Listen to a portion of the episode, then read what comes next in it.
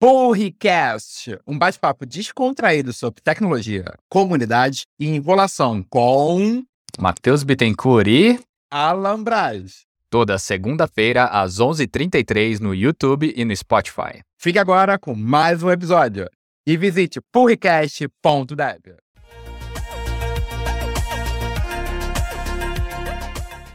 Vamos lá, Matheus. Vamos lá, vamos lá, vamos lá. Boa tarde, bom dia, boa noite para todo mundo que está ouvindo a gente.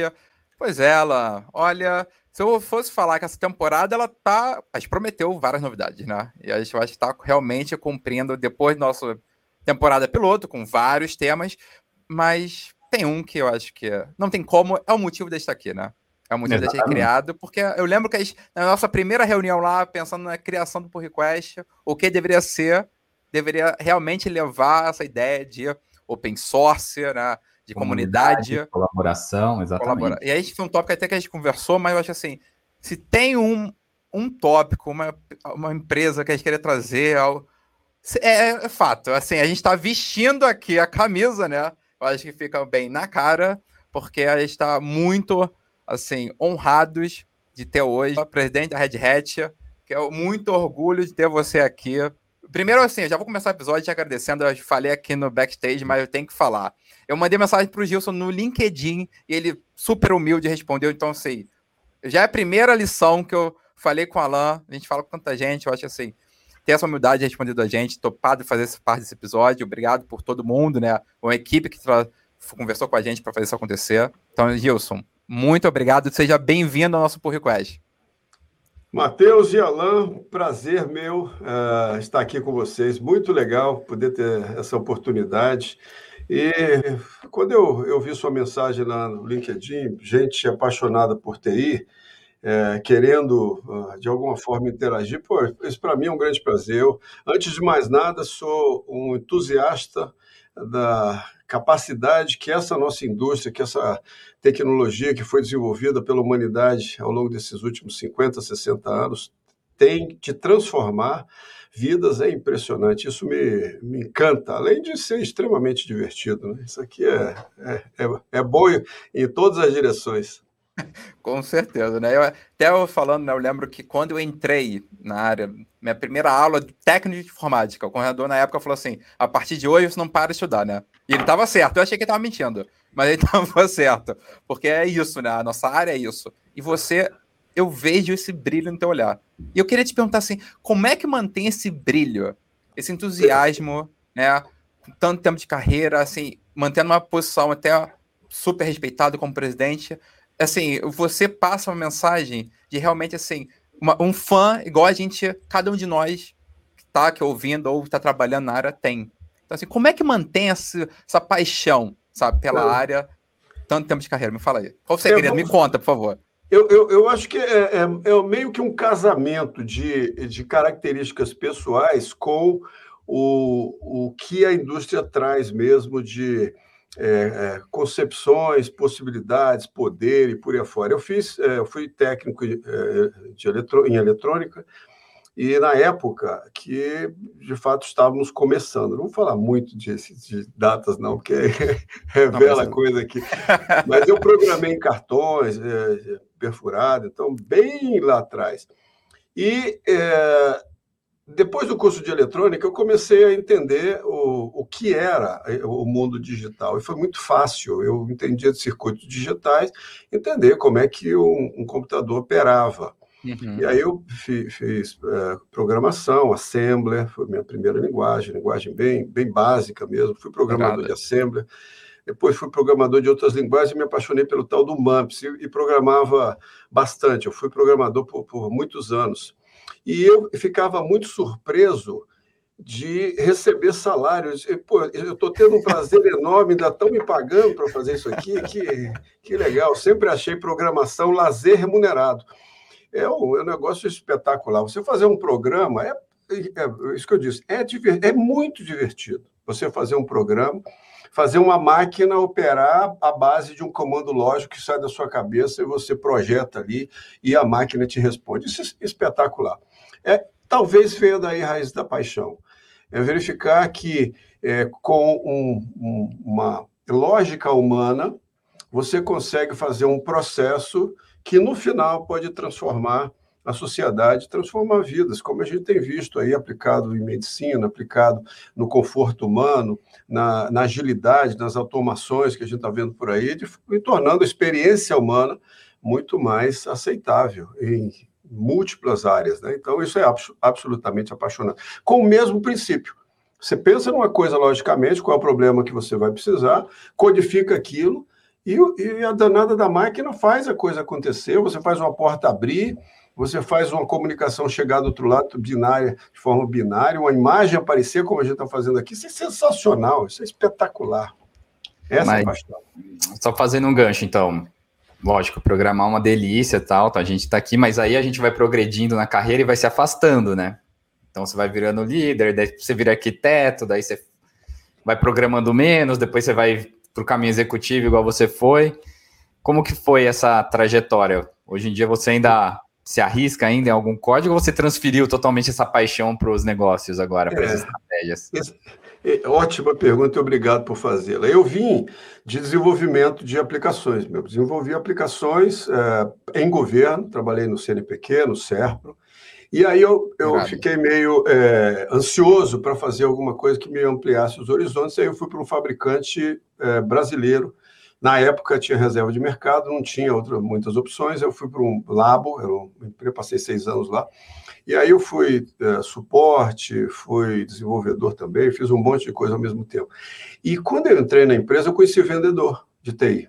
Eu disse, opa, tem um negócio aqui chamado vendedor de TI que eu não tinha ainda me relacionado com essa função. E a primeira frase que eu falei depois que eu conheci, eu jamais vou ser vendedor de TI. Eu lembro dessa frase.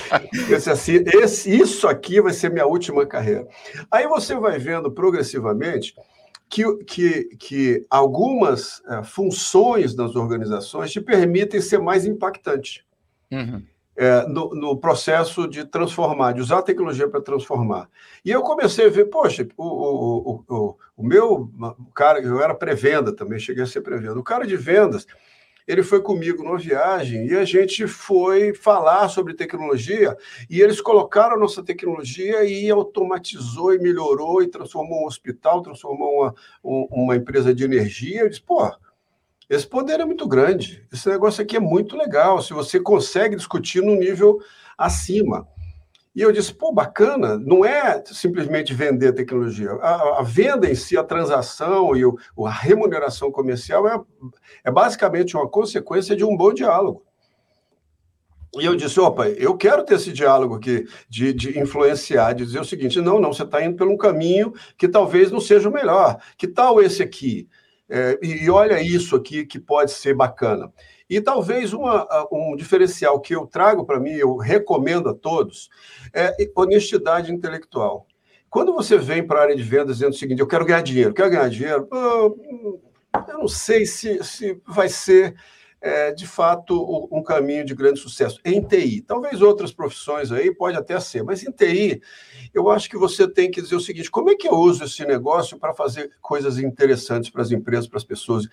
Isso, isso leva à sequência. Tanto é que é, eu lembro de duas experiências que fizeram com que eu tivesse, de fato, depois sucesso comercial, foi chegar num, num, num prospect, o cara me disse: Olha, eu estou precisando disso, disso, daquilo. Eu olhei e disse assim: não, Meu, eu não tenho nada disso, mas essa empresa aqui, está aqui o endereço, ela tem o que você está precisando hoje. Vai lá, conversa com eles, que eles têm isso aí vai te, vai te resolver o problema. Muito obrigado, se você precisar de mim, você me chama. Esse indivíduo me comprou tudo que eu ofereci na vida, que a gente tinha um bom é. diálogo, honesto.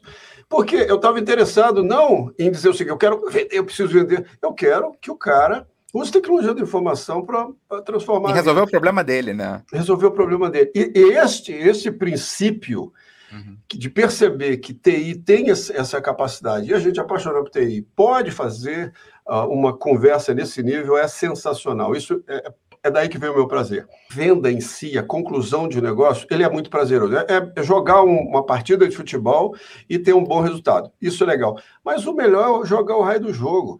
Quando acaba o jogo, você lá levanta o troféu, etc, etc. Um bom jogador que ele quer voltar para o campo. O legal é estar tá no campo jogando bola. Não é necessariamente o resultado. O resultado, obviamente, a gente persegue fazer o resultado, mas o bom é pegar a bola, é cruzar, é cabecear, é fazer a coisa acontecer. Esse é o... Então, eu sempre gostei do jogo, sempre fui entusiasmado Entendi. pelo jogo, pela TI, pela discussão, pela, pela é, a visão do projeto e tentar concretizá-lo. E aproveitando esse gancho, né, que eu acho que você comentou aí, mas tudo bem, você foi eh, para essa parte de vendas, eu acho que foi super natural. Mas agora eu te pergunto assim: hoje você é presidente da Red Hat. O que te fez querer ir para a Red Hat? Sabe? Porque assim, você poderia ser presidente de várias outras empresas, trilhar seu caminho em vendas, em TI, em qualquer outra empresa. O que te fez? O que fez brilhar teus olhos, já um amante de tecnologia, fez essa, essa combinação com a Red Hat acontecer? Aí vem, vem é, é, em consequência da paixão, a curiosidade. Eu, eu, sempre fui curioso por qualquer coisa associada a TI. Hoje eu falo e gosto de falar sobre o que vem por aí, inteligência artificial, leio livros nessa direção, adoro a Singularity University, eu sei é, que você está conectado sei. a isso, leio tudo do Peter Diamond, estou sempre à caça de, de é, ter, ter o, o, ouvido bem treinado e, uhum. principalmente, vou brincar aqui, o olfato, é, é sentir o cheiro, sentir o cheiro do que vem por aí. Em 92, eu estava bem numa empresa, resolvi sair e recebi uma proposta de uma empresa que era famosa à época, segue existindo, chamada Xerox, e, eu ia ter quarenta e tantas pessoas embaixo, diretores, para seguir na minha carreira. E era uma grande empresa uh, à época. Tinha, tinha aqui, só lá em Brasília, onde eu estava, 350 funcionários, empresa muito, muito grande, para os moldes, o, o, tamanho de Brasília e muito dinâmica. E, recebi um offer letter. Mas eu estava num processo da Oracle. Olha a diferença. É, 50 pessoas para baixo de mim, com diretores, um monte de gente. E Oracle, zero pessoas, eu e uma secretária, abri o escritório em Brasília sem nenhuma referência de nenhuma venda, jamais feita, com um grande concorrente crescendo no mundo chamado Ingress. A sede da Ingress não era em São Paulo, era em Brasília, coisa raríssima. Então, o maior competidor tinha sede onde eu ia começar um projeto sem nenhuma referência e uma pastinha na mão. Qual era a minha visão? Cheiro. Essa empresa Oracle está com um banco de dados relacional. No momento que se discute qual é a nova, é, nova mecânica, as máquinas RISC estavam come, começando a surgir, tem um novo sistema operacional, eu disse: esse é o caminho. E 18 anos depois, trilhei um bom caminho, foi, foi super legal. Aí saí da empresa, fui é, é, trabalhar com venda de Dell, hardware, com um, um, amigo meu, fui presidente da empresa dele, e resolvi empreender. Estava no lugar errado, desisti, voltei para a iniciativa privada, ou para é, corporações, na Dell Software, abrindo a Dell Software no Brasil, com uma boa percepção de que Dell Software era, uma boa ideia também. Tinha três propostas, Dell Software me encantou. Aí eu estava na Dell e o meu amigo Paulo Bonucci, que é meu chefe hoje, que tínhamos tido uma relação na Oracle muito é, produtiva juntos, é, trabalhando no desenvolvimento de soluções, me convidou para o Red Hat. Aí voltou novamente o olfato a é, trabalhar aí. E o cheiro, a empresa tinha, tinha 100 pessoas, mas o cheiro era muito positivo. Era o momento do open source. O open source fazia sentido para as empresas, em especial em função do que tá, tinha acontecido lá por 2006 com o advento do, do smartphone. Que com o smartphone a escala mudou muito. A gente acessava a tecnologia através de um, de um computador, de um laptop uhum. raro, que era raríssimo alguém ter laptop, mas um desktop, e crescia à medida que o desktop vendia no mundo, 10%. Crescia eram 10% a mais de, de venda de, de é, laptops ou desktops, crescia então o software 10%. Só que com, com o, o, o, o, bendito do nosso smartphone, isso aqui é, é, é a grande transformação digital, está aqui, é isso aqui, é um computador na mão de todo mundo. São bilhões, 3, 4 bilhões já de pessoas que têm um computador na mão todo dia para fazer tudo.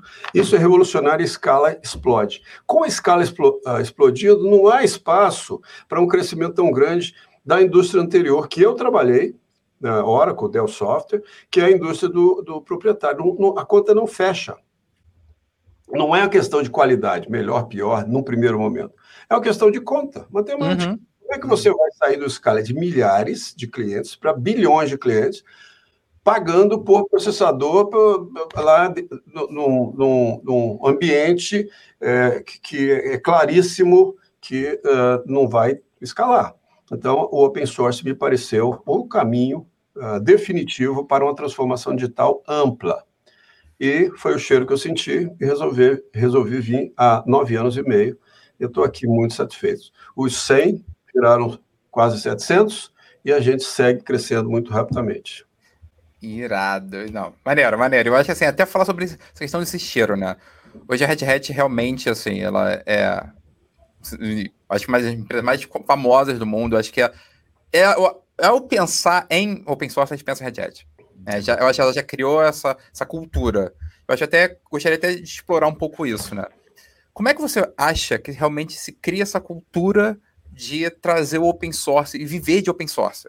Porque, inclusive, nosso primeiro episódio aqui foi sobre. A gente usou uma sátira, né? Que era quem quer ser milionário com open source, né? Porque o pessoal achava, né? E aí a gente descobriu, assim, que você consegue. Tem empresas que mantêm os projetos open source, eles pagam, porque, assim, é super necessário. Várias empresas dependem disso. Então, assim, Sim. na sua visão, hoje uma empresa como a Red Hat, né? Qual a importância dessa cultura do open source para ser a Red Hat que ela é hoje? Uma empresa que os funcionários amam, super reconhecida e admirada no mundo todo. Qual a importância não só, não só isso, né, Matheus? Eu acho que acho que o mais importante que se eu tivesse a oportunidade de falar com o presidente da Red Hat, olha só, estou tendo, eu exatamente. perguntaria exatamente nessa linha. Essa pra, praticamente coisas antagônicas, né? Você ter um modelo de negócio super e uma empresa super é, reconhecida e, e rentável com base em open source. Esse é como, como que você vê essa essa contradição natural, praticamente, né? De tipo, ah, é de graça, é aberto, mas a gente tem um modelo de negócio em volta que faz muito dinheiro. É, olha só, vou, é, vou tentar é, reduzir ao máximo uma resposta que para mim é bem longa e bem, é, eu diria, é, é interessante e, e motivadora para outros, outras indústrias. O, o, conceito de open source ele, ele se contrapõe ao modelo é, que hoje tem 150 anos, de, de, fechar código, fechar patente, de você é, é, remunerar patentes. Né? Isso, globalmente, tem, de fato, de forma organizada, 150 anos na humanidade. E beneficiou um processo é, de capitalismo que fez sentido, faz sentido para algumas, algumas indústrias, mas TI, por acaso, e por talvez é, a, a, a a capacidade de alguns grandes nomes da história de TI de desenvolver com coragem um, um software é, com grande qualidade disponível para todos. Por que, que eu digo isso? Porque talvez não seja uma coisa que, que é, tenha surgido uh, somente por espontaneidade ou porque deveria ser uma característica de TI que as pessoas desenvolvem. Porque nós temos aí a indústria farmacêutica e outras que seguem em frente com um modelo que parece lucrativo para, para os laboratórios, e, e obviamente eles são muito lucrativos, mas eles talvez pudessem ser até mais lucrativos se eles estivessem trabalhando no modelo mais aberto, porque eles gastam muito é, com o desenvolvimento em laboratório, é caríssimo, e não compartilham seus erros e seus acertos. E, ao final, eles têm aquele direito de algum, explorar a molécula por algum tempo e, e, e, fazem seus modelos de negócio baseados nisso. O que seria da indústria farmacêutica, por exemplo, cito isso de vez em quando, se eles tivessem optado por open source? Uma colaboração e, a partir da, da, da obtenção de uma molécula muito mais barata, eles adicionariam valor colocando essa molécula de forma mais simples, dentro de um iogurte, sei lá, para a criança tomar, criar modelos que adicionassem aquele trabalho de pesquisa é, alguma coisa a mais para criar valor. É isso que nós fazemos. O desenvolvimento surgiu na década de 80, é, é, era um, um, um, um movimento universitário, inicialmente, de algumas pessoas, e que tinha um viés muito associado à, à, ideologia, quebrar um pouco a força das grandes instituições, e isso valeu até uh, eh, 2005, mais ou menos, é, quando surgiu o fenômeno que eu mencionei para você, que quebrou o modelo e houve sim um apelo comercial na direção de buscar alguma coisa que fosse mais barata, que viabilizasse a Google, a Yahoo, uhum. todas essas. Não dá para pagar a licença de software para fazer a escala que se pediu. Então, o open source foi a, foi a solução. Nesse sentido, surgem empresas como a Red Hat.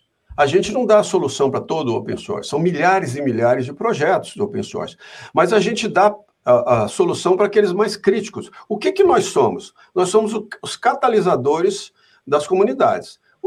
É, olha como é fácil vender Red Hat. Hum. Aí vocês pensam, pô, vender Red Hat é vender é, uma coisa que é grátis. Tá?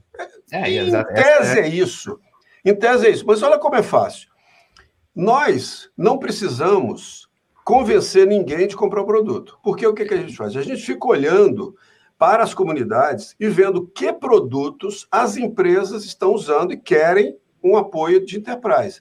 Ou seja, já tem demanda, já tem uhum. gente querendo, usando, usando a versão aberta, mas dizendo o seguinte: ah, pelo amor de Deus, eu preciso de ajuda, porque eu não consigo manter esse negócio que eu preciso com todos os programadores para fazer ajuda de código, manutenção e um monte de coisas. E a gente diz: não, não, pode deixar, eu faço uma versão, puxo um código, tiro uma foto. E tem algumas coisas que são críticas para uma experiência positiva com software corporativo, quando a empresa res, resolve dizer, eu vou botar minha escala aqui. É, por exemplo, estabilidade do código. A gente pega uma versão do Linux e mantém essa versão estável por 13 anos. Aí você pode botar, 13 anos é o que está acontecendo. A, a, regra do jogo seria um, um pouco menos, mas está acontecendo 13, 14. Você bota um SAP, um Oracle Finance em cima, um CRM, e você pode manter naquela versão por 13 anos, sempre precisar ficar, a gente dá manutenção e garante que aquele código vai funcionar. Se você usa o upstream direto, você vai ter que fazer as manutenções. Se mudou o código, vai ter que fazer mudança de código, vai ter que adaptar o SAP ou verificar se funciona, fazer teste. É uma loucura você manter isso de, de, é, de fato é, viável dentro de uma corporação que não pode ficar mudando toda hora. Precisa de alguém que garanta isso. Então, tem RHEL, nosso Linux 6, funcionando em muitas corporações mundo afora, e ele já tem 10 anos, é, ou mais que isso. É. Então, esse tipo de experiência a gente hum. oferece. É exatamente aquilo que eu, falou, que eu falei. É colocar valor sobre a molécula, sobre alguma coisa que tem é, um desenvolvimento colaborativo, que está todo mundo ajudando e, e, e concordando que aquele código é eficaz, mas que precisa de uma experiência um pouco diferente quando você está falando das necessidades de uma corporação. E é isso que a gente faz. Por isso que é fácil vender Red Hat. É. Não é um bicho de sete cabeças, porque as empresas já estão lá e a gente não pega nada para tentar convencer. Ó, eu fui lá na comunidade, peguei um projetinho XPTO. O que, que você acha desse projeto? Quer comprar? Não, a gente vê o que já uhum. tem demanda, o que está, de fato, sendo é, esperado pela, pelas empresas no que diz respeito a um apoio de uma corporação para o dia a dia. É, na, na, pegada do que o Matheus é, o, perguntou, o que a gente falou no primeiro episódio era mais a, a, contribuição open source do ponto de vista do indivíduo, né? De você fazer nas suas horas vagas contribuições. E o que a gente vê no mundo é que o open source ele é mantido, né? Os mantenedores são as grandes empresas. No caso da Red Hat, como é a base do, das suas ferramentas, dos seus produtos, a Red Hat acaba tendo a contrapartida de contribuir de volta o que também pode soar como um contrassenso, porque em tese você também está beneficiando os seus concorrentes, mas aí vem na mentalidade da empresa, né? É, um aí eu posso, é, eu posso uh, é, pegar nesse ponto que é, tem coisas super interessantes. Primeiro, que a maioria das uh, pessoas técnicas que são contratadas para a nossa engenharia são contratadas oriundas da comunidade, são pessoas destaques da, da comunidade. Esse é, esse é, o primeiro ponto. Segundo, essas contratações elas são feitas descentralizadamente. A nossa engenharia é distribuída mundo afora. Nós temos aqui, eu acho que 200 engenheiros no Brasil reportando direto para lá. Eu só pago a conta, mas eles, eles reportam direto para a nossa engenharia, paga a conta local aqui. E isso é sensacional, porque não interessa onde a pessoa está, não interessa a, a cor do cabelo, e se tem cabelo, é, não interessa é, a cor de pele, não interessa nada. O importante é que ela, a pessoa é um bom contribuidor do mundo open source.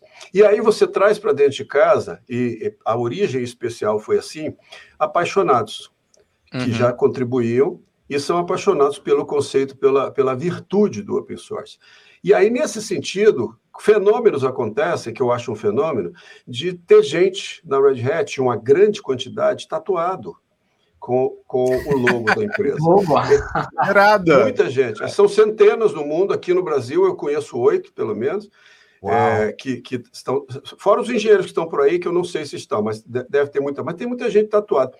E esses tatuados, eles são, no meu ponto de vista, os grandes guerreiros de uma visão de negócio, uma visão Sim. de contribuição de valor para, para a humanidade. Eles são, são guerreiros. E a Red Hat ela traduz isso em escala.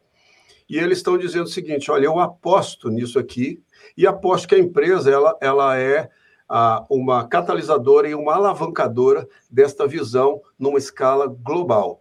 E de fato está acontecendo. Então há uma paixão enorme aqui dentro de casa e a gente acaba operando no modelo de Open Organization. E eu falo duas coisas nessa direção. Primeiro, é que aqui dentro de casa, curiosamente, você pode desenvolver qualquer um para pro, produtos que eventualmente possam ser concorrentes da Red Hat. Você tem, você tem liberdade. Ninguém tem nenhuma proibição de fazer isso. Participar de projeto, mesmo que eles sejam é, é, na direção oposta daquilo que a gente faz. Ninguém tem nenhuma proibição. Você tem absoluta liberdade de fazer. Segunda coisa, a gente trabalha aqui não por command control, é por convencimento de adição de valor. Não tem nenhum líder de engenharia que diga o seguinte: ó, oh, eu quero que vocês façam daqui é o script do que você precisa fazer. O engenheiro simplesmente diz assim: ah, é, tá bom. E acaba, isso eu estou falando na prática, não fazendo. Precisa se é, haver um processo de convencimento de por que aquilo ali é importante, por que aquilo ali vai ser relevante para o cliente e para o produto, porque aquilo de fato vai fazer a diferença uh, no último momento. E aí, Open Organization, a gente traz para dentro um debate quase que constante na maioria dos temas. Há uma liberdade enorme aqui de se é, opinar em qualquer situação. Às vezes até exageram, às vezes até passam do ponto de de xingar. Aconteceu. Isso a gente evita, porque não é o que se espera, mas a liberdade é dada. Eu, eu, eu, lembro que é uma coisa extraordinária. Nunca tinha visto nada parecido em nenhuma empresa. As pessoas têm liberdade de opinar o que quiserem.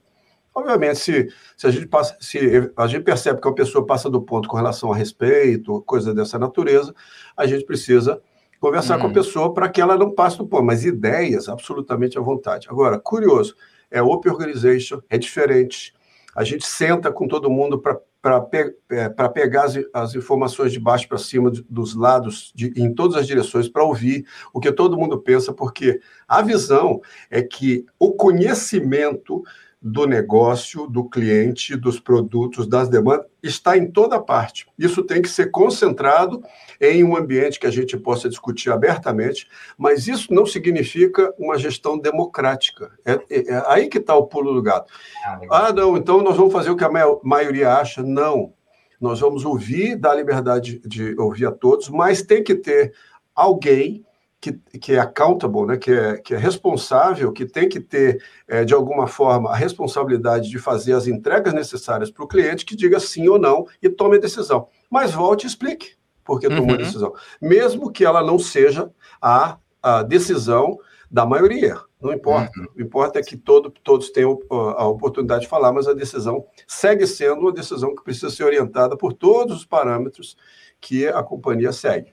Mas é lindo trabalhar no Open Organization. Ah, legal. Eu foi a primeira o livro, eu não sou muito de ler livros, mas quando o Jim Whitehurst veio ser presidente da IBM, né, ele tinha, tem esse livro, The Open Organization, depois eu coloco a referência, eu li ele de cabo a rabo em dois dias, da história dele, e vendo você falando, é exatamente a execução do, de tudo que está descrito lá no, no livro, tipo, a, a, vivência, assim, a, a experiência, então é é muito interessante mesmo esse aspecto.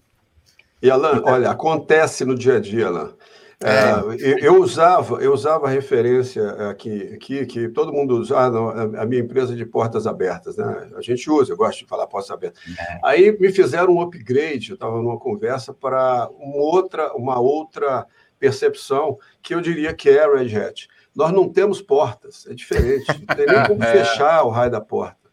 É, é de, fato uma, uma experiência muito bacana trabalhar num, num ambiente dessa natureza. Eu confesso a vocês que, imaginem, 18 anos de Oracle, Dell e governo e outras experiências é, orientando na direção de padrões de comportamento, é, para mim foi um aprendizado. A Red Hat me transformou, me ensinou uma nova forma de pensar, de agir, até ver, ver como fazer a, a, a, relação com os clientes uh, com até certo risco em determinadas situações de perder o negócio, porque é, nós precisamos sempre é, ouvir num nível o cliente bem aprofundado para tocar e entregar exatamente, precisamente o que ele precisa. Não tem aqui, de, quase 10 anos, devolução, software em prateleira, software que foi vendido que o cliente diz, pô, vocês vieram aqui me vender, agora como é que está? 10 anos, eu não, não, não vi nada é. disso. E isso está é. aqui, vocês, estão, vocês vão publicar isso aqui. A qualquer cliente, se algum cliente disser, Gil, se está errado, me chama, me liga, que eu quero ir conversar e descobrir o que, que aconteceu que não te atendeu. Porque eu não tenho isso no meu, na minha história aqui de, de Red Hat. É, você me respondeu. É isso, eu acho que você descreveu a cultura sabe? E até, assim, para mim é fácil imaginar porque as pessoas se tatuam, e a gente até pensa, né? Porque, assim, os próprios funcionários falam tão bem da Red Hat, os clientes, a comunidade em si. Eu acho que é uma empresa, diria, das mais respeitadas, né?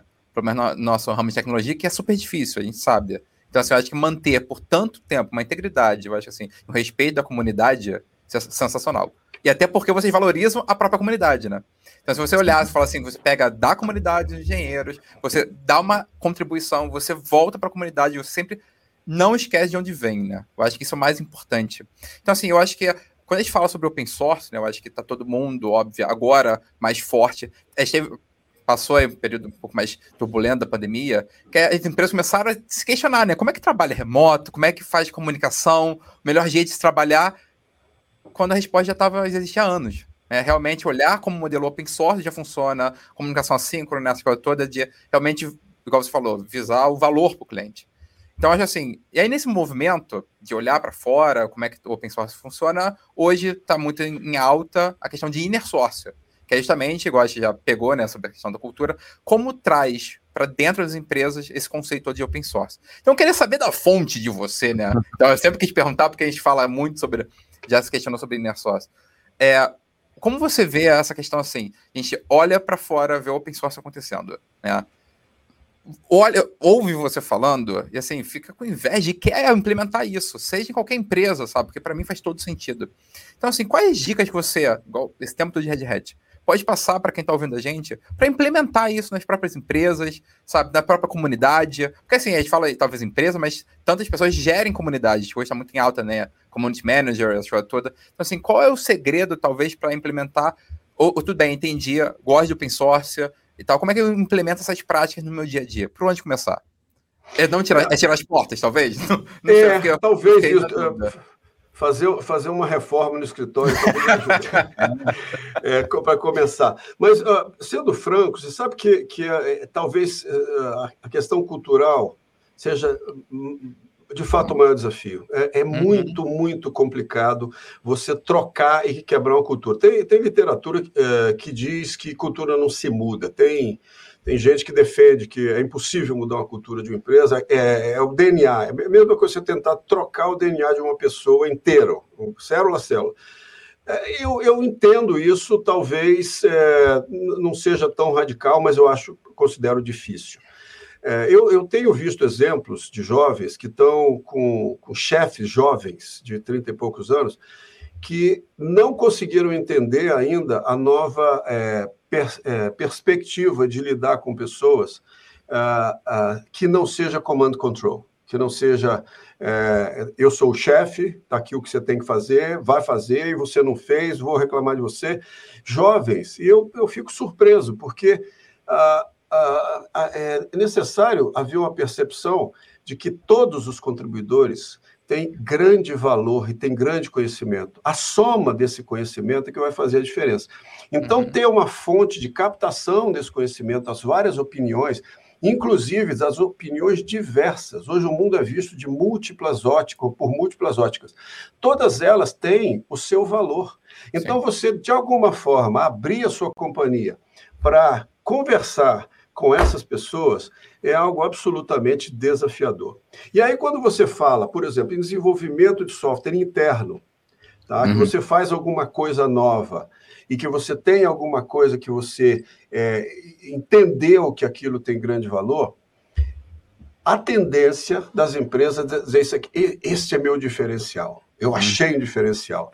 Abrir isso e dizer o seguinte: não, não, desenvolvi isso aqui, deixa eu entregar isso aqui para todo mundo é, usar e melhorar e contribuir, inclusive meu concorrente, é de fato você é, pedir para algumas pessoas tirarem a cabeça, botar uhum. do lado, pegar uma outra, fazer um implante e aí costurar. Outro paradigma, né? É. é um paradigma muito difícil. Só que eu vejo em algumas pessoas de, da nova geração uma outra mentalidade.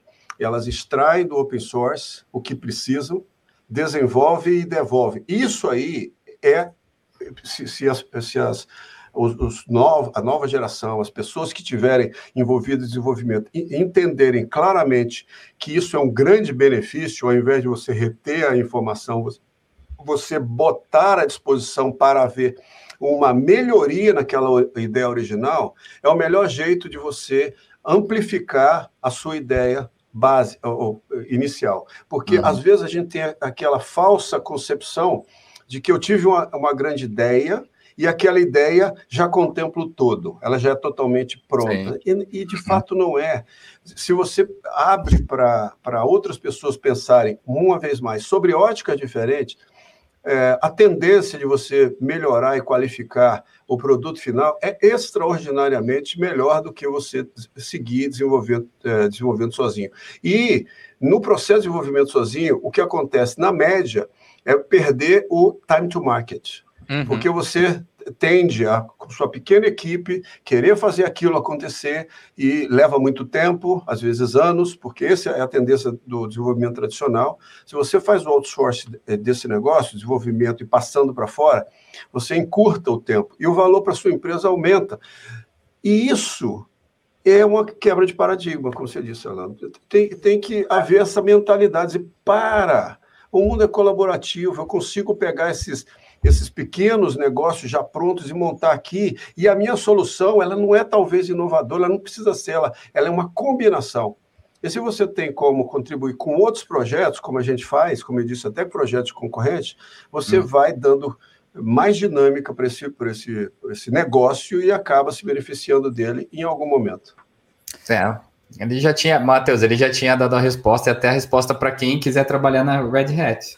Sim. Então, se joga no mundo open source, contribui, porque a cultura vai vir das pessoas e ele já está contratando pessoas com a mentalidade open source. Uhum. Então, acho que aí é a chave, a gente contratando mais gente com essa mentalidade de transparência, de E é por isso que a cultura é tão forte também, né? Porque já traz pessoas que têm isso. Hein? De não ter bloqueios, de contribuir com o código do outro, de saber que o seu código pode ser tocado por outras pessoas e isso tudo bem, aceitar isso e lidar com isso né? Na, na, dessa forma. Então já fica aí, se você quer trabalhar na Red Hat, né, Gilson? É, e, e, olha, pessoal, nós temos aqui é, uma empresa é, que não para de crescer.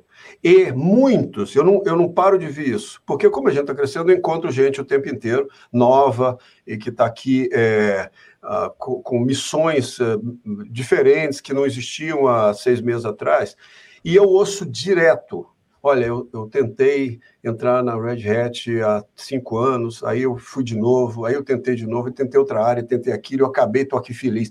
E aí a paixão dessas pessoas pela empresa é contagiante. Então, e até eu diria o seguinte: a gente tem que ver também, sendo muito é, franco, que a Red Hat talvez tenha, tenha duas, dois organismos juntos. É o, o grupo de desenvolvimento do valor, que são os técnicos, que é toda essa comunidade, e o, o, o grupo do dia a dia operacional, porque a empresa precisa vender, Sim. precisa atingir meta, tem que fazer. Então, isso aí tem um comportamento meio tradicional. Eu tenho uma equipe de vendas que tem que ir para o campo, tem que falar com o cliente, obviamente dentro dos princípios, mas precisa entregar, então são, são situações diferentes. Esse lado técnico é o, o lado onde está toda a paixão a grande paixão. Esse pessoal aqui de vendas tem uma grande paixão, a gente se contagia, a gente está aqui, mas volto a dizer, é muito mais é, tradicional, sob o ponto de uhum. vista de comparação. Essa parte técnica eu não vi nada parecido no planeta. É uma coisa impressionante, uma paixão, é uma é, é, dedicação a, a, ao princípio, a missão, a percepção original da criação da empresa, é sensacional. É, eu, eu, posso falar que alguns amigos que trabalham na Red Hat e assim, todos vivem essa paixão. Isso é impressionante até, assim, é inspirador, né?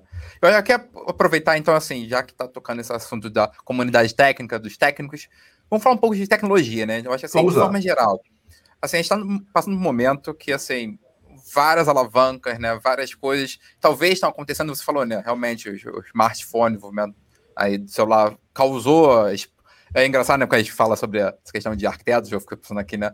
É um grande desafio de escala, né? Que hoje a gente fala sobre isso. Mas eu acho que, assim, hoje, a gente fala sobre muitas coisas, né? Então, a gente tem 5G, sabe? Teve metaverso, a gente tá aí com o chat GPT bombando, aí essa discussão, Já, né, sobre... Tava pronto o... aqui a legenda lá.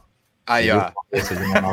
é, nem combinou, é, nem combinou. falar disso. Seria como na, se a gente fizesse o gravasse na época do Google, não falar do Google. É, a gente tem que tem que falar aí no, no, no, no que a gente viu de, de outras é, podcasts ou palestras sua, você fala muito da transformação digital, essa questão de quebra de paradigma. Será que a gente está vivendo agora, então, uma quebra de paradigma de novo? Como que você vê isso? Da certo. inteligência artificial, né? Posso começar com essa inteligência artificial? Lógico. Senhores, chat GPT é equivalente ao início da internet. É uma hiper evolução não é uma, uma coisinha secundária, é uma coisa absolutamente absurda em termos de transformação. Vai transformar profissões, forma de ensino, é, comunicação entre pessoas, vai transformar absolutamente. Isso é só pontinho, comecinho de uma coisa absolutamente gigante. É assustador. Eu, eu veja, eu sou cético com relação a, a, aos processos, às, às, uh, gritarias que acontecem quando surge uma tecnologia. Eu já vi muitas ondas. Aí só, ah, cloud é a solução, é a panaceia nova. Não, cloud é uma opção muito boa, mas ela tem que ser contextualizada, porque senão é. ela fica muito cara, ela, você perde o controle, você não tem. Você, tem, você, você é, perde talvez aqui e ali a dinâmica é, da, da, da sua própria organização, porque você não tem os controles adequados, pode ter brecha de segurança, tem um monte de coisa tem que ser considerada. Então, é uma tecnologia boa, que eu recomendo. A gente tem um, um modelo para usar cloud adequadamente, uma hybrid cloud bem feitinha, bem justa, em que você se, se aproveita da cloud, não como, volto a dizer, uma panaceia, vou resolver todos os meus problemas. Esse negócio está super complexo, jogar na nuvem. Né? Aí eu faço que nem uma ex-presidente. Nuvem? Que nuvem? Onde é que está essa nuvem? Se você quer é, tratar soluções de tecnologia como soluções dos seus problemas, né, Tabajara, é, acho que vai haver muita frustração. Agora, se você sabe usar precisamente a tecnologia daquele momento, aí tudo bem. Então, eu trato é, a, a, os avanços de tecnologia com muito, muito cuidado porque não dá para você dizer agora sim vou, mergulha tudo, aí sua empresa pode até quebrar, dependendo do, do, do da velocidade que você vai para determinada coisa pode se espantar com o custo, por exemplo. Ah, vou para a cloud, vou resolver. Aí quando veio o, o, o preço da, da, da, solução, você diz assim, mas não era isso que eu estava esperando. Rapaz, pensa então antes, calcula, verifica, é, né? dialoga. No caso do chat GPT, pessoal, isso aqui é muito transformador.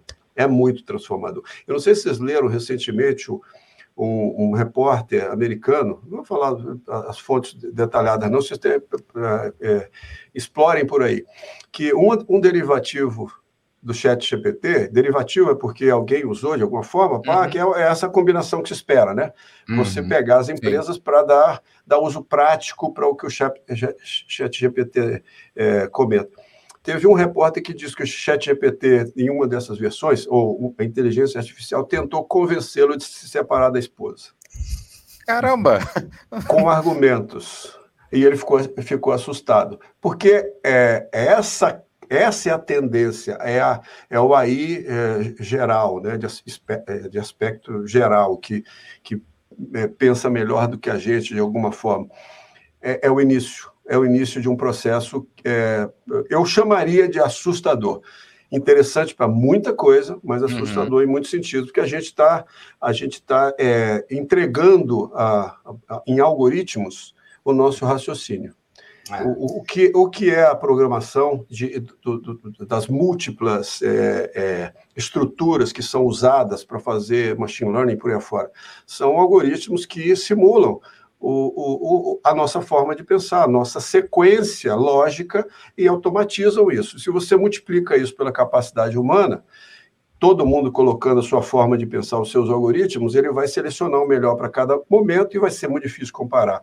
A, Singularity University fala muito, por exemplo, de juiz, né? Como é que você vai querer ser julgado no futuro? É, por um juiz que toma uma decisão de um jeito às 11 da manhã e, e outro depois de almoçar, e aí ele está com sono. É, é, se você pega um juiz é, de idade, ele vai julgar de um jeito, mais novo, ele vai julgar de outro, os bias todos variando. Uhum. Você vai preferir ser julgado por uma máquina que vai usar um algoritmo que usa toda a inteligência disponível no que diz respeito à justiça global, ou um juiz que altera seu, seu julgamento a, a partir de circunstâncias que você não controla? E até a questão da automação também, né? Que você fala é. muito, que os processos bem definidos já foram automatizados ou estão sendo automatizados. Até gerenciar uma nuvem híbrida é impossível sem automação. Agora, com esse nível de inteligência artificial que está vindo, e acho que o Chat GPT quebrou isso, são as coisas semi-criativas, vamos chamar assim, porque ainda não é uma geração espontânea, né? A gente humano ainda precisa direcionar a inteligência artificial para gerar o conteúdo.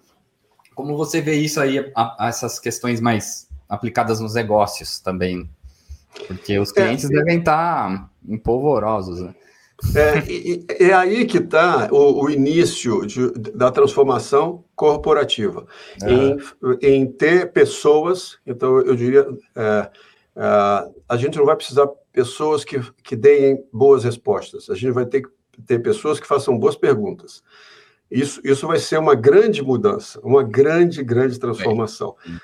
O curioso é o seguinte: eu lembro que eu fiz na década de, de 90 um software, junto com a empresa que eu trabalhava, é, para é, é, criar um, um, uma, uma ferramenta de, de inteligência, não artificial, de inteligência, que respondia perguntas em cima de uma base de dados e gigantesca do governo, gigantesca, uma das mais importantes bases de dados. E ficou maravilhoso. Você cruzava o que você é, que queria, você fazia é, é, pesquisas muito rápidas, ficou linda a ferramenta. E uhum. aí a pessoa responsável, o cliente responsável de uma grande instituição é, federal, chegou para mim depois de um, mês e disse: oh, a ferramenta ficou sensacional, mas eu não tenho ninguém dentro de casa que saiba fazer pergunta. É. Pessoal, isso aí tem é de, da década de 90. Então, a realidade para chat GPT, para o futuro das empresas, é exatamente essa. Gente que consiga fazer relação e fazer pergunta para a resposta vir do chat GPT ou de outras, outros mecanismos, que vai vir. Não queira você é, imaginar que você vai ser o cara das boas respostas, porque o, o negócio, inclusive, programa. Uhum. E aí você diz assim: eu faço o melhor programa. Garanto a você que em breve não. A melhor lógica vai sair dali. Agora a pergunta é a seguinte: quem é que faz a boa pergunta para ele programar? Então a gente tem que se desenvolver de uma forma. Isso, né? Saber tem... também interpretar a resposta, né? Que eu acho que é, também é uma coisa, um analítico que falta isso. A gente está penando para interpretar texto básico, imagina interpretar respostas prontas que vêm. Isso também é uma outra questão, né? Porque não é o Ctrl-C, Ctrl-V da resposta que vai ser a solução para tudo. Né? Concordo plenamente. Interpretar se aquilo lá cabe dentro do contexto é ainda a nossa responsabilidade é. por um bom tempo. Mas uh, uma das coisas que estão esperando, e para breve, são soluções em, em, áreas muito tradicionais, direito, medicina, isso, uhum. isso para muito breve. E isso aí, é, é, sob o ponto de vista de, de, aspectos de curto prazo, super impactantes, eu diria que essas duas áreas é, vão ser complicadas. Imagina um advogado de uma empresa qualquer de advocacia é, respondendo a, a, a um cliente quanto a uma demanda que ele fez para entrar em juízo. Ele vai usar a literatura que ele conhece, os modelos que ele conhece, que ele conhece e vai fazer uma petição.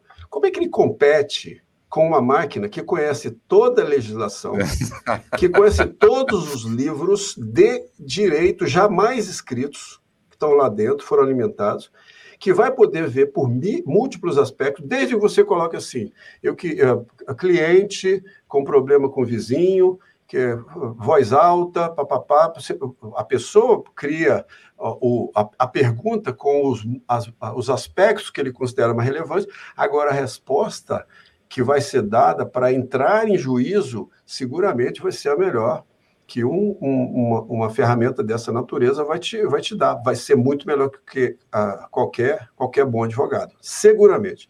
A mesma coisa sobre diagnóstico é, de, de questões de saúde você vai ter que ter um médico que saiba fazer as boas perguntas, porque a resposta, seguramente, a, a questões elementares vão, vai sair do chat GPT. Se você dá os seus sintomas, ele usa a base de dados do planeta inteiro. O seu médico é a experiência dele, da faculdade, o livro que ele leu, o último, talvez.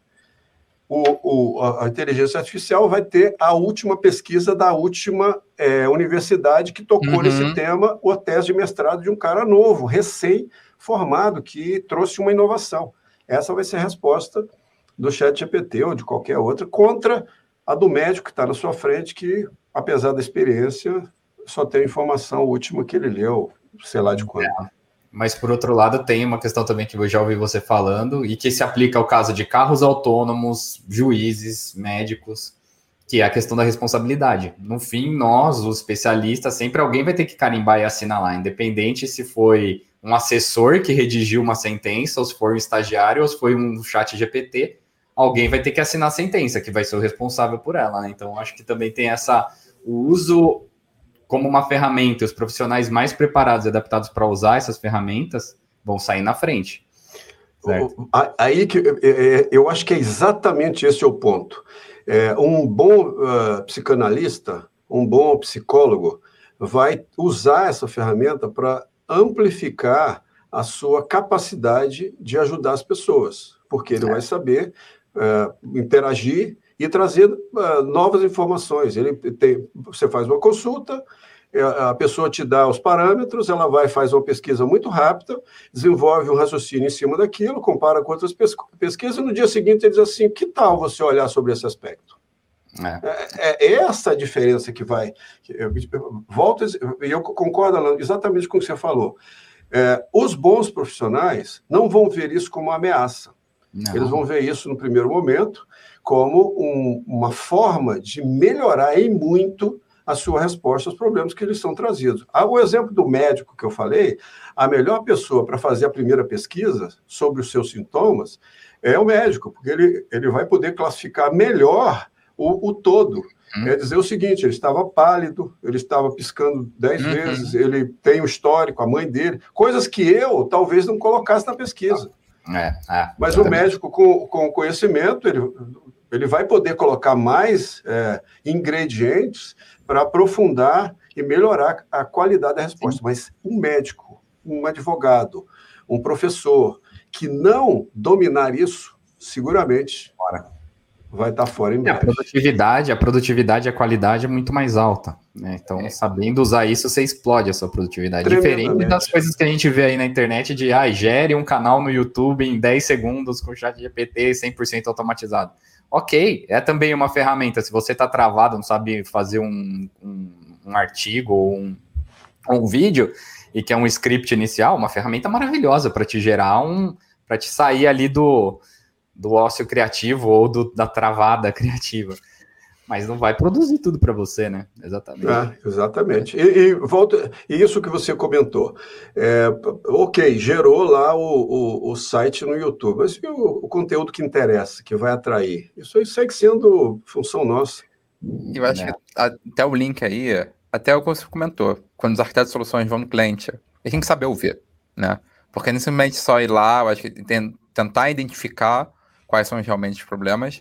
Eu acho que a gente está, de fato, no momento que a gente precisa saber como usufruir dessas tantas ferramentas que ele provavelmente não vai ser o único, vão surgir várias, e, ou novas versões dele, como realmente a gente usa isso. E até aproveitando esse gancho, né? Eu acho que é, você até me respondeu a minha próxima pergunta, que seria justamente seu conselho para quem estiver ouvindo a gente, né? Então eu acho que eu, todo mundo já entendeu que eu acho que é, é continuar se atualizando. Porque informática, tecnologia é isso.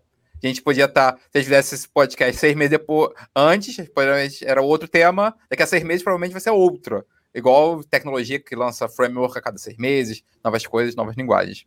Mas aí, eu queria tentar agora aproveitar isso de uma forma geral e falar assim: a gente está vivendo esse momento, né? Eu acho que está todo mundo falando sobre isso, realmente usar é, essa tecnologia, AI, o que for, a nosso favor. O que você vê que de fato é o caminho que a gente vai seguir?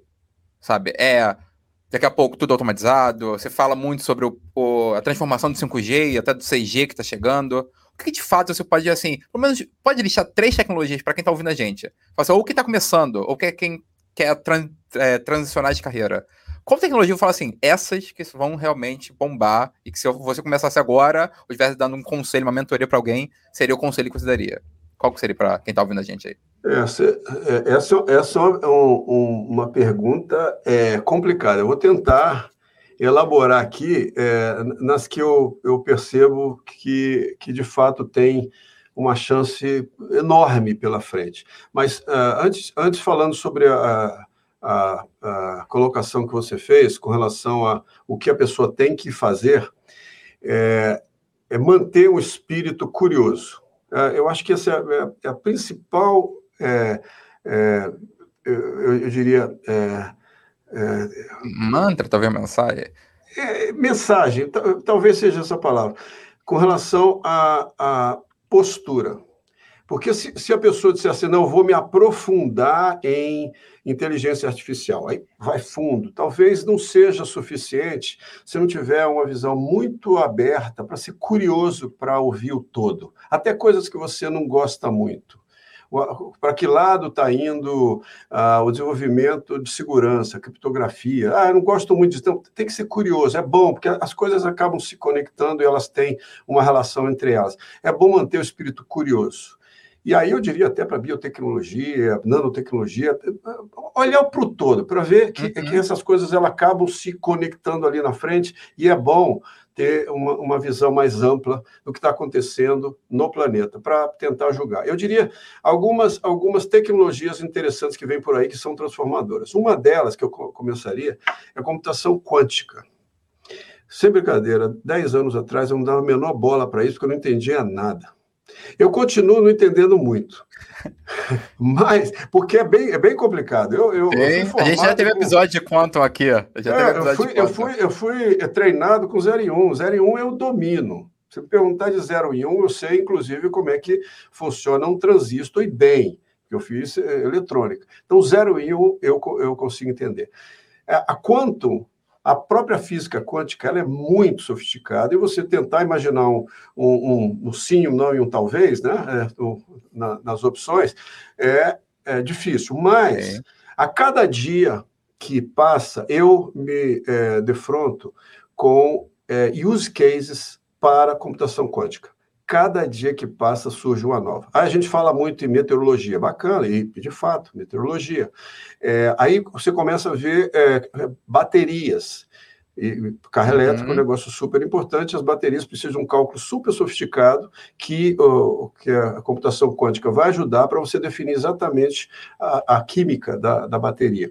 Aí você começa, não, mas espera aí, e, e carro autônomo? Para você tomar decisões do sim ou do não em determinada situação, para a esquerda ou para a direita, ou você determinar quais seriam comportamentos e estabelecer comportamentos é, que, que usam múltiplas variáveis, variáveis, computação quântica. Então a gente começa a ver exploração de petróleo, computação quântica. Já se, a Petrobras já quer comprar computador quântico. Então a gente começa a ver, nossa, está ampliando cada uhum. dia os use cases, que eram muito restritos quando começou-se a falar nisso. Agora não, já começa a abrir. Então eu, eu botaria um grande olho em computação quântica pela demanda que a gente vai ter em algoritmos, inclusive de inteligência artificial, para esse tipo de resposta que a computação quântica dá. Então, eu, eu boto um olho nisso aí, porque isso aí pode ser, é, de fato, revolucionário. Uma coisa que, para um profissional, que deve ampliar muito, inclusive pela computação quântica é questão de segurança de dado. Já é uma das prioridades do, dos é, executivos, de alguma forma, resolver a parada do, do problema de segurança global. Então, uhum. é, aí eu acho que tem um, um, um mercado, uh, talvez seja boring, é, chato, né? No, num primeiro momento, você fala, putz, é, segurança, é aqueles negócios de firewall. Não, não, é, não, é, não é isso. É, é, é o espectro Sim. geral da segurança, que é muito amplo e eu acho que vai garantir emprego é, para muita gente por muito tempo. Se, é, segurança cibernética. Uh, esses dois são, são super importantes. E por último, eu diria automação. Mas não automação de TI somente, como a gente faz. A Red Hat tem uma automação TI que eu diria: se alguma empresa quiser resolver sua, sua parada, usa o Ansible. Eu, eu, eu produtaço maravilhoso. Uhum. Tem a versão de graça, a gente tem a versão é, suportada, mas a gente resolve problemas de grandes bancos e, e, e funciona maravilhosamente bem e é open source, ou seja, não precisa ir, ir, ir muito longe. Vai, vai atrás do ESCO, que a resposta ali, ela é super corporativa. Mas não é disso que eu estou falando só. Eu estou falando da seguinte automação. Eu costumo fazer essa brincadeira, vou fazer de novo. Quem já me ouviu vai ouvir de novo. Você vai estar em casa sentadinho, é, e aí é uma mistura de automação com inteligência artificial, mas principalmente conceito de automação por trás. E às, às seis, sete da noite chega a pizza ou a lasanha lasanha bolonhesa com cobertura de queijo. Aí a pessoa fome. diz assim: chegou a lasanha. Eu disse assim, mas hum. que lasanha? Aquela que você queria, que estava com fome. Exatamente. Hoje é sexta-feira, está chovendo. É, a, a, você costuma ficar a cada 15 dias em casa. Você pede essa lasanha. O vinho você comprou no supermercado, que é o vinho que você come com lasanha. Chegou a lasanha, você quer ou não quer? Você, ah, não, ligou, você não ligou o fogão. Tá aí. Com sete horas o fogão da casa está ligado. É, é, exatamente isso. Esse nível de automação que vai interferir nas nossas decisões e, e, é uma conexão do que a gente já vê hoje com a, com a Alexa. Eu não posso falar muito alto dela aqui, não, senão ela vai perguntar o que eu quero. Verdade.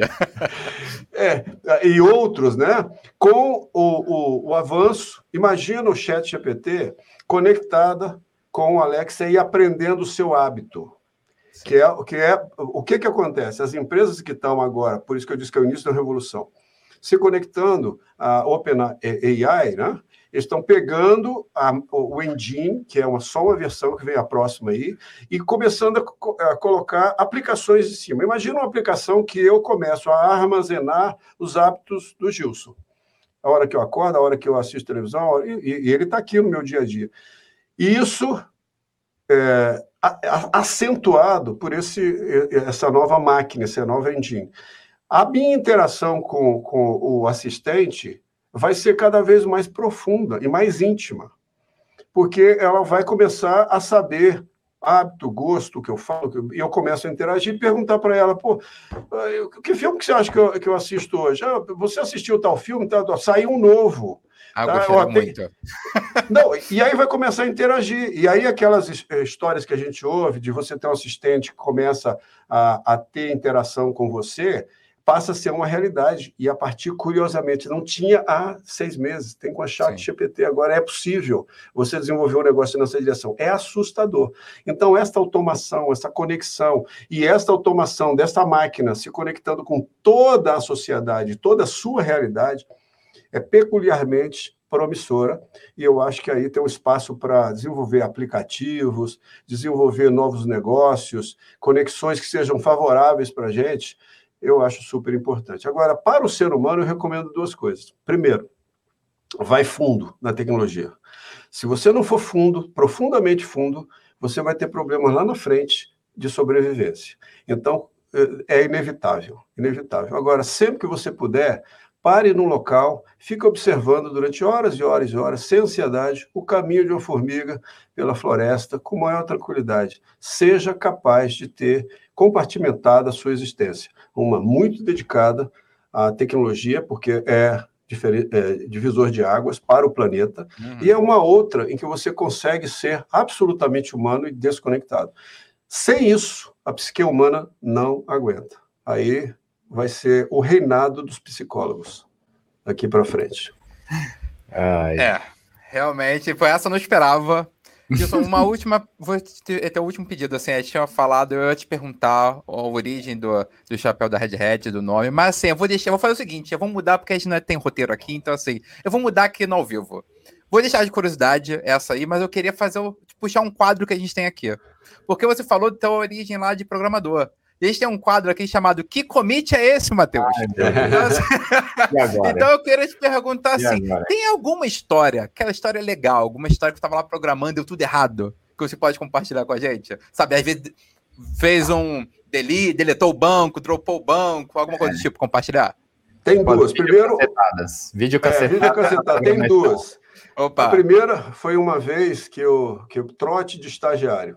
Eu estava hum. lá na hum. minha máquina fazendo uma coisa, aí veio um cara por trás assim, ó, faz para mim, dá um delete no, no, tal e tal. Aí eu delete tal e tal e tal, enter. Aí ele disse, tá, obrigado. Aí ele voltou um, dois minutos depois, assim, você deletou? Eu disse, você me pediu para deletar, mas não era esse arquivo, era o outro. Não, mas você falou esse. Não, não falou, não. Você deletou a base de dados de funcionários da empresa. Meu Deus. Aí eu disse, ai, meu Deus, tá socorro, meu Deus. Aí me levaram para o gerente, o gerente disse assim: como é que você faz um negócio desse? Aí me levaram para o diretor, me sentaram na frente do diretor. Aí eu, desesperado, suado, desamparado, aí ele disse, não, isso é trote de estagiário. eu já teria infartado, já teria infartado. Eu teria infartado, isso foi eu. E a segunda, eu fiz um programa, na, na época existiam impressoras é, que imprimiam, aquelas grandes impressoras, que imprimiam, inclusive, num papel super caro, que tinha três, três vias, com um. um Carbonada. É, um é. Carbonadas, três era caríssimo. E eu vi a gente imprimindo grandes relatórios de carbonadas e dizia assim, mano, que, que desperdício, que coisa absurda alguém fazer um negócio desse. Aí um dia eu cheguei lá de manhã e tinha um, um, o operador estava dizendo, nossa, mas não para esse programa. Seis caixas de papel carbonado já tinham sido consumidas no programa. Eu disse assim, olha que absurdo. Aí me chamaram na sala, esse teu programa aí não vai acabar, não? o, meu, o meu programa, no final, ao invés de mandar para o fim, mandar para o começo. Ele entrou em loop e rodou seis caixas de papel caríssimos, caríssimos. Caraca. E no final, o relatório é desse tamanhozinho assim. o que que fez com o papel? Mandou, fez serpentina depois? É, e eu disse, o que, que eu vou fazer com isso aqui? Um prejuízo medonho que eu dei para a empresa aqui. Ele disse, não, não vamos distribuir aqui como Rascunho. rascunho para todo mundo aqui. Vai passar três anos de, de, de rascunho para todo mundo. É impressionante que sempre tem uma história, às vezes, com uma interação com o Wild da vida, né?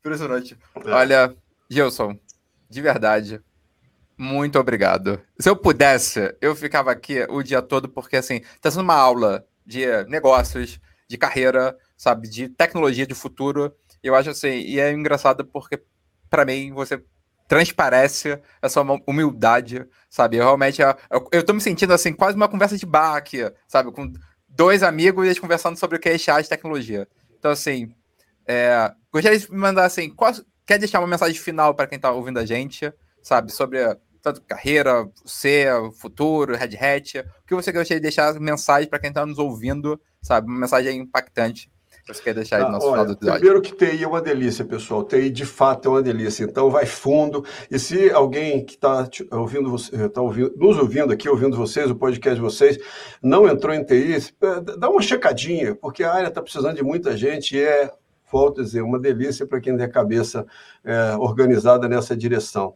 E é, é, o futuro vai depender ah, de cada um de nós, de como a gente é, enfrenta os desafios humanos, que, a, que a, a tecnologia é transformadora, ela pode, de fato, resolver a maioria dos problemas, uhum. se bem utilizada, mas a gente não pode se perder nela. Então, muito Sim. cuidado com a sua sanidade, para que a tecnologia não, não faça o que o, um mero WhatsApp, uma, uma tecnologia de, de texto, é, tem feito com algumas crianças e adolescentes que têm tirado uh, do convívio familiar para uh, o, o, convívio com uma telinha, exclusivamente para passar umas imagenzinhas e um texto que é absolutamente sem valor. Imagina quando vier o metaverso, vier outras coisas muito mais profundas aí, para que lado vai a psique humana. Então, cuide-se e, e, e tente ser humano. Olha, não tem como Maravilha. fechar o episódio melhor do que isso, né? Olha, Gilson, muito obrigado, de verdade, por muito tudo, pela mesmo. parceria. Olha, acho que assim, a gente vai ficar talvez um, uma parte 2, hein? Porque o assunto a gente poderia ficar aqui a tarde toda. Eu ficaria. Eu posso pegar minha cerveja já? Ah, então vamos começar, hein? Vamos começar.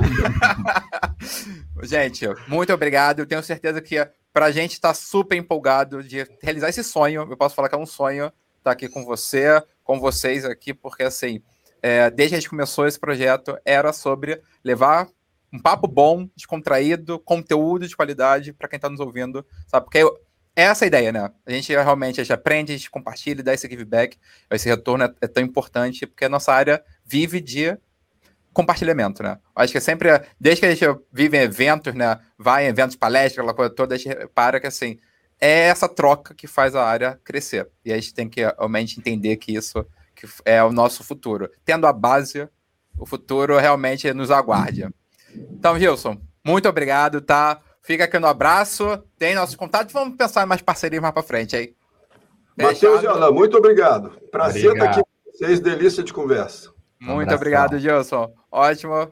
E então, Alain, vamos ver, porque realmente a temporada está pegando fogo, né? Vamos ver quem será nossos próximos convidados, mas de fato eu, eu posso admitir que foi um sonho.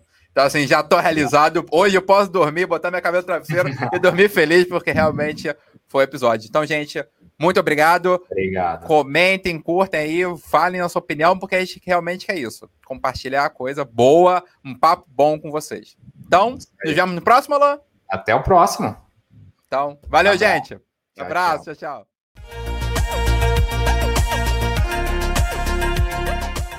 Chegamos ao fim deste episódio. Acesse pullrequest.dev para mais vídeos, nossas redes sociais e o nosso quadro Que Commit Foi Esse, além deste episódio na íntegra. pullrecast.dev O conteúdo deste podcast é pessoal e não representa as opiniões de nenhuma empresa.